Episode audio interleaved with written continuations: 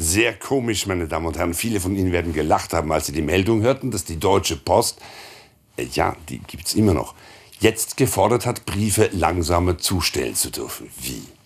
Noch langsamer? Ja, es gibt ein Postgesetz, das regelt, dass 80 Prozent aller Briefe am nächsten Tag beim Empfänger eintreffen müssen. Unnötig, sagt die Post. Wichtige Kommunikation erfolgt sowieso digital. Der Rest kann warten. Das wäre umweltfreundlicher, sagt die Post. Weniger Postflugzeuge. Und überhaupt, warum langsam, wenn es auch langsamer geht? Also, wenn Sie demnächst unterm Fenster ein lautes Wiehern hören und die gute alte Postkutsche sehen, kann sein, dass gleich ein drei Wochen alter Geburtstagsgruß ins Haus flattert.